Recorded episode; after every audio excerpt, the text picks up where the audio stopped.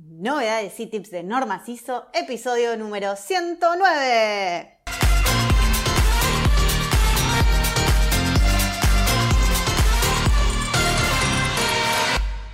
Muy buenos días a todos y les damos la bienvenida al podcast de Cajuna PP Novedades y tips de Normas ISO, el podcast en el que hablaremos de todas esas dudas, consultas, secretos y tips sobre normas ISO sistemas de gestión y todo el universo de procedimientos y flujos de trabajo.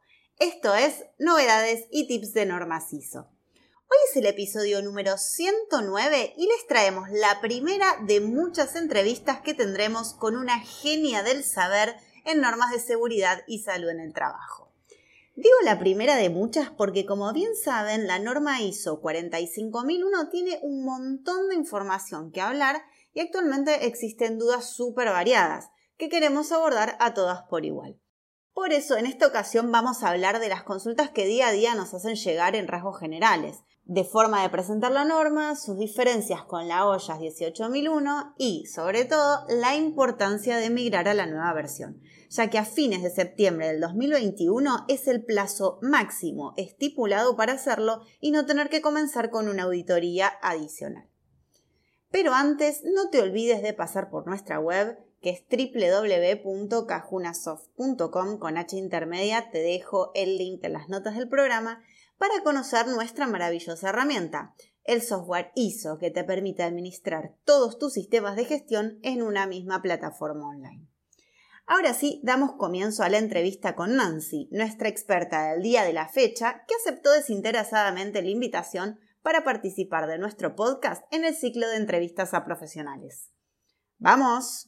Bueno, Nancy es ingeniera química, especialista en seguridad, higiene y protección ambiental y además de tener un posgrado en formación ambiental, es auditora líder IRCA en gestión de la calidad, gestión ambiental y seguridad y salud ocupacional. Trabaja hace más de cinco años en TÜV Rheinland y actualmente es la gerenta de certificaciones y acreditaciones de sistemas de gestión para TÜV Rheinland Argentina. Muchas gracias, Nancy, por participar del programa. Por favor, desde ya, gracias, Antonella. No, por nada. Bueno, como adelantamos, hoy vamos a hablar de la norma ISO 45001 y tenemos a Nancy, nuestra experta, para contestar las preguntas. La primera, Nancy, que te voy a hacer es si es importante que las empresas tengan implementado un sistema de gestión de seguridad y salud en el trabajo. ¿Y por qué? Bueno, sí, desde ya es muy importante porque tiene varios beneficios para la organización. Primero por el enfoque que tiene de la mejora continua, ¿sí? Y, y también tiene convergencia con otros estándares. Generalmente hay empresas que ya están certificadas en sistema de gestión ambiental y sistema de gestión de la calidad, y la norma ISO 45001 tiene la misma estructura de alto nivel, con lo cual es muy fácil integrar este nuevo estándar con los que la organización ya cuenta en, su actualidad, ¿no?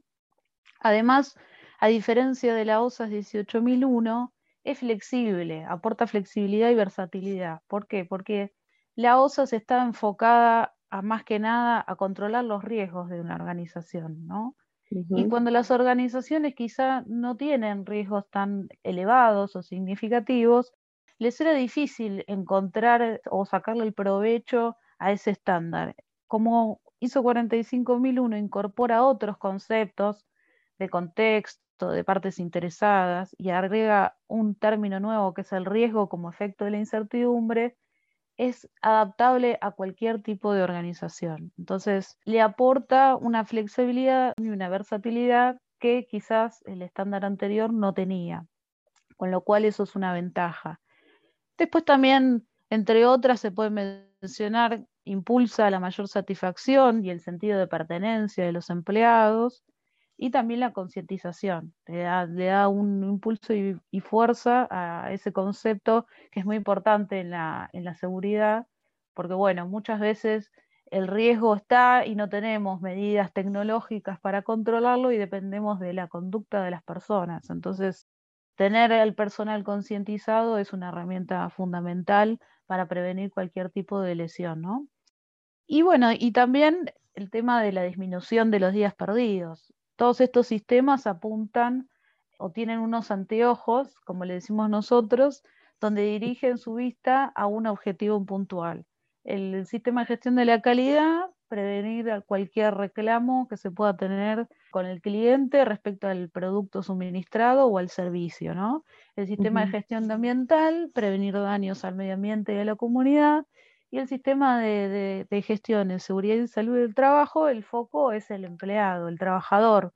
Que ese trabajador no, eh, tenga ningún tipo de lesión ¿no? en cuanto a su integridad física y, psicológica.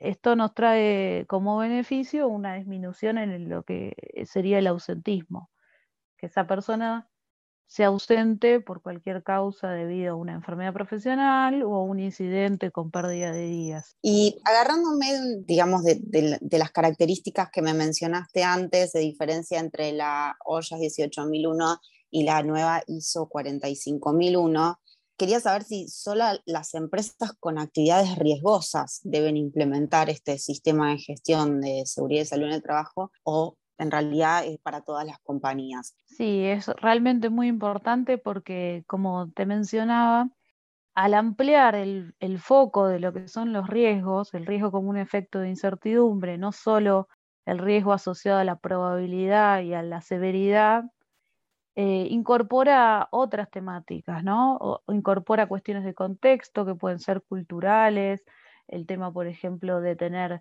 personal desarrollado en esa comunidad, que muchas veces las empresas administrativas necesitan un grado de, competencias que quizás el mercado no puede brindar. Bueno, estas temáticas se pueden abordar desde, desde los riesgos y oportunidades de la organización. Además que esta norma en particular incorpora también el concepto de riesgos psicosociales, es decir, no solo nos centramos en, los riesgos físicos, como podría ser caída en altura, atrapamiento, ruido, ese tipo de, riesgos, sino también a la parte psicológica, ¿no? Como estos conceptos que se hablan mucho ahora y son de la actualidad, como pueden ser el moving, el acoso, bueno, la, la invisibilización del trabajo, es difícil de pronunciar esa palabra, el burnout o personas también que, también se tienen que desarrollar, ¿no? Tenemos industrias que, por ahí plantean la opción de que, el, de que el recurso se vaya a trabajar a otro lado, que se tenga que mover, que se tenga que localizar en otro lugar. Y bueno, eso también representa todo una, un abordaje distinto desde esa persona, desde lo, que hay que tener en consideración al momento de que se va, ¿no? Su familia, su contexto, su entorno. Entonces, no solo se enfoca en, los riesgos que son físicos más relacionados a una actividad productiva o de prestación de servicios, sino también considera aquellos que están más presentes en las actividades administrativas. Hablando también de las diferencias entre la OYA 18001 y la ISO 45001, en relación al, involucramiento de la alta dirección, ¿por qué crees que es importante en esta nueva etapa?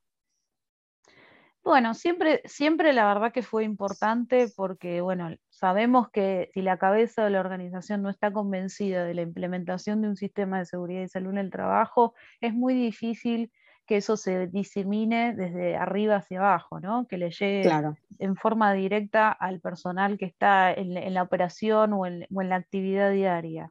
Lo que es importante, o cuál es la diferencia entre ISO 45 y OSAS, es que le da mayor grado de, de importancia y de involucramiento.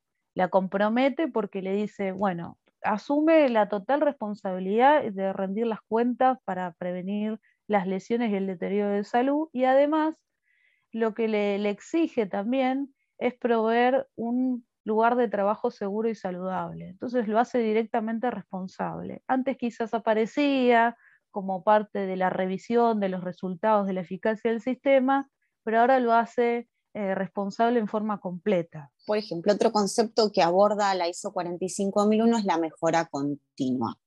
¿Cuál es la diferencia con el concepto de mejora que anteriormente en la OYAS 18001 se utilizaba? Siempre todos estos estándares internacionales tuvieron el enfoque de planificar, hacer, actuar y verificar, ¿no? El plan Ducheck Act. que en, ese, en esa metodología siempre, digamos, que está impulsada la mejora porque uno compara lo que planifica con lo que se realiza y después cuando hace la verificación, naturalmente tiene, cuando hace esa verificación, puntos para mejorar o comparar aquello que de lo que planifiqué, cómo lo resolví en la actividad, ¿no? Entonces, siempre estos enfoques tuvieron presente la mejora. La diferencia es que en la ISO 45 hay un punto específico de mejora continua, donde también toca otras aristas, por ejemplo, como promover la cultura de seguridad y salud en el trabajo, promover la participación, comunicar, le da más entidad a la mejora. No solo la menciona de forma lateral, sino que la hace un actor principal en la gestión de este estándar. Claro, entiendo. Es como que la ISO 45001, además de abordar todos los riesgos físicos que nos comentabas antes, también como que está más enfocado en el, personal, ¿no? En el, colaborador de la empresa desde un lado quizás más humano o más blando. Totalmente. Por esto que comentábamos de los riesgos psicosociales. No solo es el bienestar físico, sino también el bienestar emocional. Todo lo que trae esa persona consigo, ¿no? Sus habilidades, su conocimiento. Cuando digo habilidades me refiero a también eh, la parte de habilidades blandas, ¿no? El liderazgo, la comunicación, todos estos conceptos que son muy importantes a la hora de armar equipos de trabajo en, en cualquier organización. No, tal cual, y creo que también es una buena actualización porque todos estos factores a medida que pasa el tiempo, obviamente van creciendo. Quizás antes las empresas, hace muchos años atrás, solamente tomaban a los empleados como operarios que iban, cumplían su tarea y se iban, pero ahora es como que ya forma como una comunidad, ¿no? Cada empresa donde los, eh, los colaboradores se, interrelacionan entre sí, eh, tienen sus preocupaciones, tienen eh, sus objetivos, como decías vos, sus habilidades, entonces me parece que es más acertada esta norma ISO 45001 a los tiempos que corren ahora y no a la versión 18001 de ollas que quizás se quedó un poco más antigua.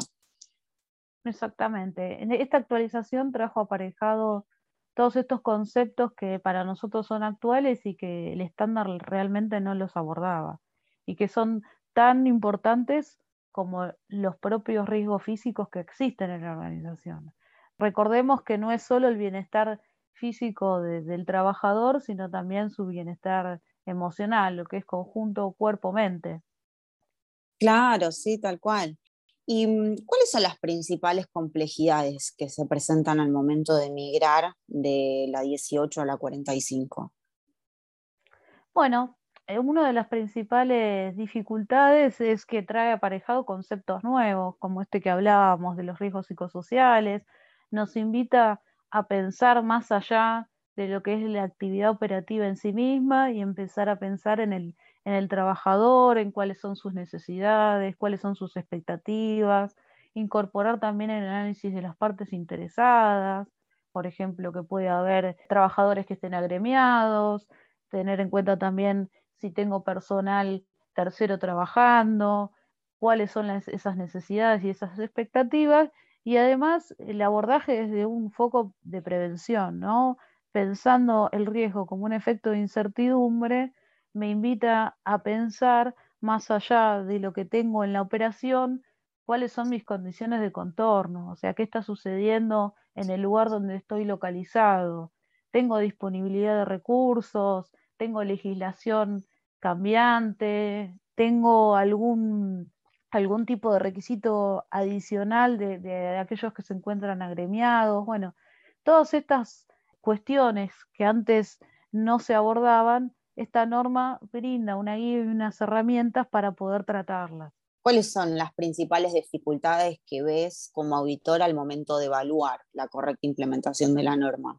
Bueno, las principales dificultades yo creo que se centran en tres puntos que podríamos resumir el, tema del ejercicio de incluir estos riesgos psicosociales parece importante porque no es algo que nos tenía acostumbrado el estándar anterior y es un desafío porque es algo nuevo que tenemos que, planificar y que empezar a relevar.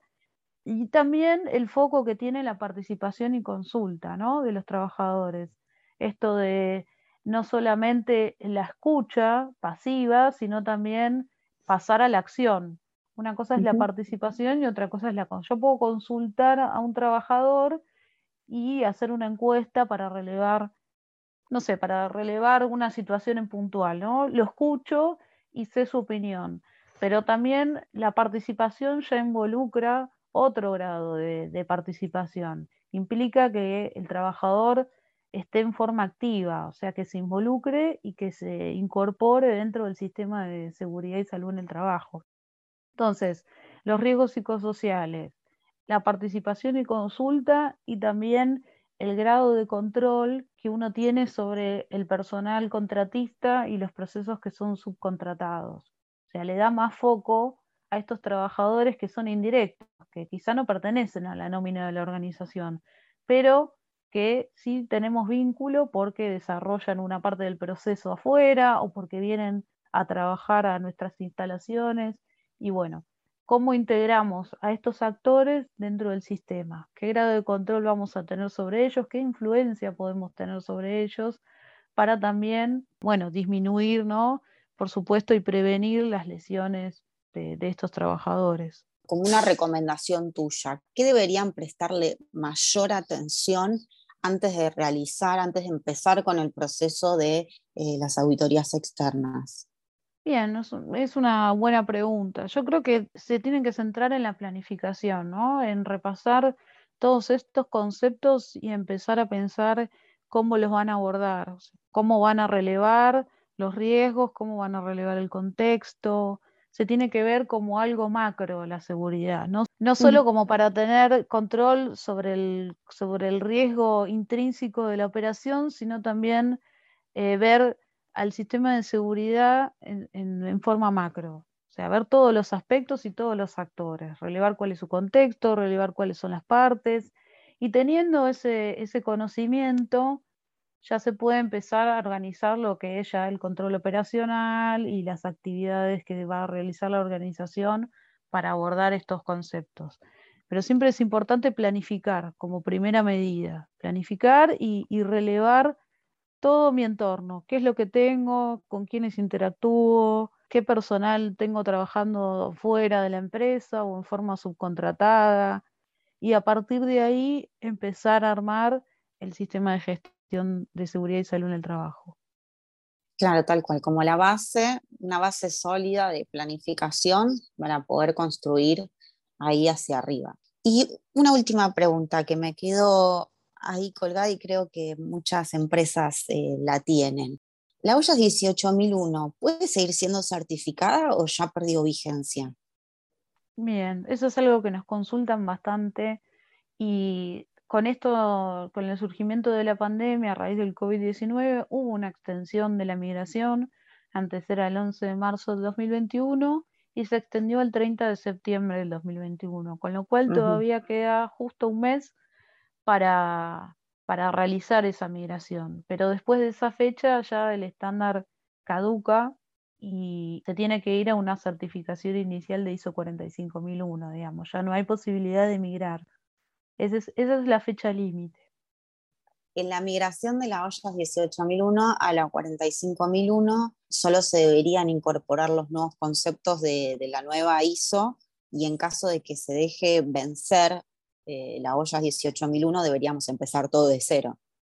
Correcto, exactamente. ¿Te gustaría agregar algo más? Sí, me parece importante destacar que mm, no solo hay requisitos en la ISO 45001, sino también hay otros documentos del IAF, que es el International Accreditation Forum, que es el que nos rige, y que estos requisitos se encuentran en un documento que es un MD, le llamamos Mandatory Document, que es especial para OSAS y para ISO 45001 y que tiene ciertos, como mencionaba, aspectos que el organismo de certificación, nosotros como Tube Leyland, necesitamos también verificar durante el ciclo de certificación de nuestros clientes, que estos son ver un turno distinto del central, o sea, poder ver el comportamiento de los trabajadores sin la vigilancia o la supervisión central, o sea, el horario de, que conocemos de 9 a 18